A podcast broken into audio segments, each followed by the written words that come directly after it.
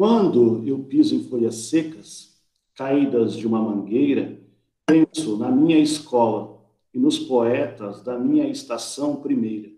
Não sei quantas vezes subi o morro cantando e sempre o sol me queimando, e assim vou me acabando. É um trecho da música do compositor Nelson Cavaquinho e de seu parceiro Guilherme é, de Brito. Viga, em suas obras tem uma presença forte de folhas, você tem comentado isso. Qual o significado das folhas e da natureza em suas obras? Nossa, eu amo, eu amo essa música.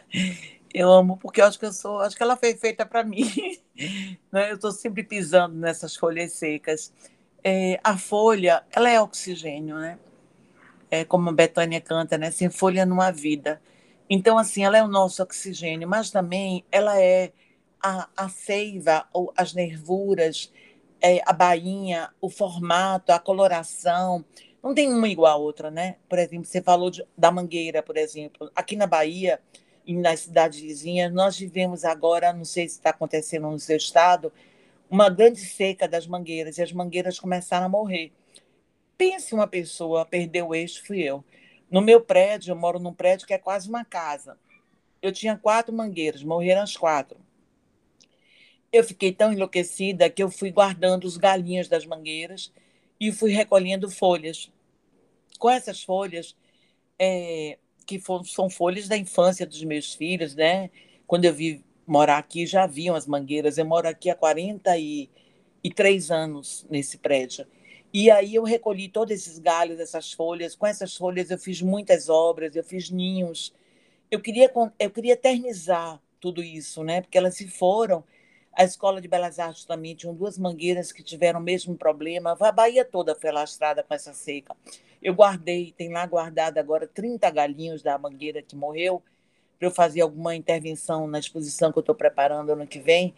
Então, a folha, para mim, ela tem vários significados. Primeiro, essa questão afro, que é muito forte, que é o banho de folha, né? O banho, você purificar. Você purifica a alma com um banho de folha, você energiza a sua alma, você protege a sua casa, como também você bebe chás que são chás afrodisíacos, né? É, não sei, mas assim, um chá de camomila te acalma. Um chá de arruda fêmea é, fraquinho te inspira. Então, cada folha ela tem uma propriedade, embora os cientistas, né, alguns cientistas contestem, outros não. Os pesquisadores, para mim, a Amazônia, ela guarda a cura de muitas doenças.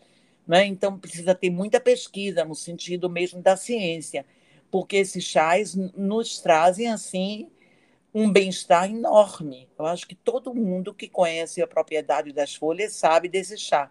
Mas, além do chá, o que me atrai enquanto pesquisadora é o mistério. É o grande mistério. Por exemplo, a ruda, que eu achava sempre que era uma planta que tinha vindo da África, com os africanos. Ela não veio. Ela veio do Mediterrâneo. Né? Ela veio de lá. Quem traz a ruda para o Brasil são os portugueses. Os africanos adotaram. Quando eu fui pesquisar a ruda, eu fiz muitos trabalhos com a ruda, tem a ruda, ela é meio machista, né? Porque tem a ruda macho, como eles chamam, que é graúda, vistosa, um cheiro muito forte, e tem a ruda fêmea, que é fraquinha, é o cheiro é mais leve. Quando eu fui pesquisar é, a origem da, da ruda, sabe o que ela significa? Liberdade, libertar.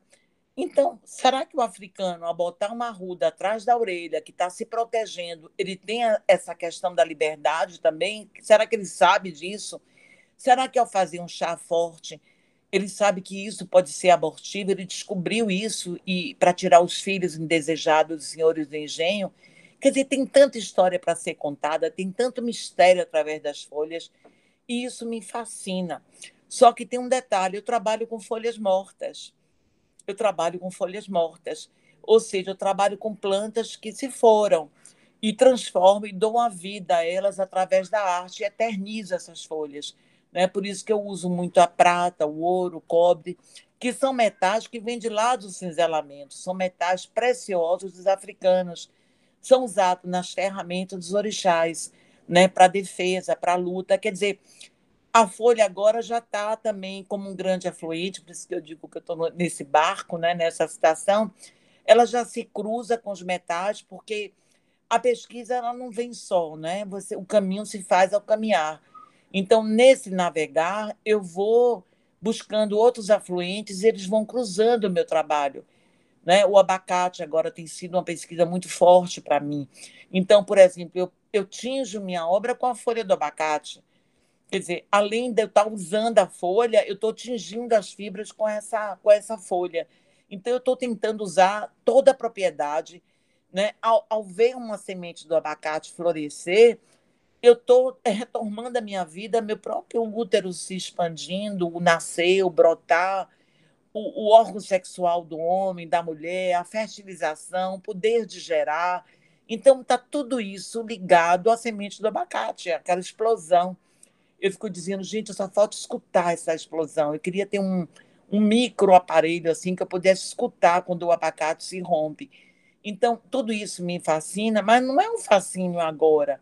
É um fascínio pequenininho que estava lá no meu quintal, que me fazia é, raspar o abacate, cortar no meio, tirar o caroço, raspar, comer aquilo com melaço, com açúcar depois pegar o abacate, ver minha avó colocar na água com os palitinhos e ver a planta crescer e ela plantar de novo na terra. Isso é vivência, isso é experiência. E o artista é experiência, ele precisa estar nesse barco, né? Ele precisa pisar na terra, ele precisa mergulhar nas suas experiências para fazer sua arte verdadeira, sua arte de quintal, sua arte de território. Então, eu acredito nisso tudo, né? Eu acredito nisso tudo e faço isso existir nos meus dias. Muito bom. Nossa, essa questão do abacate, eu fui longe agora, que eu lembrei do meu avô, quando ele plantava no quintal diversos pés de abacate, nossa, coisa maravilhosa.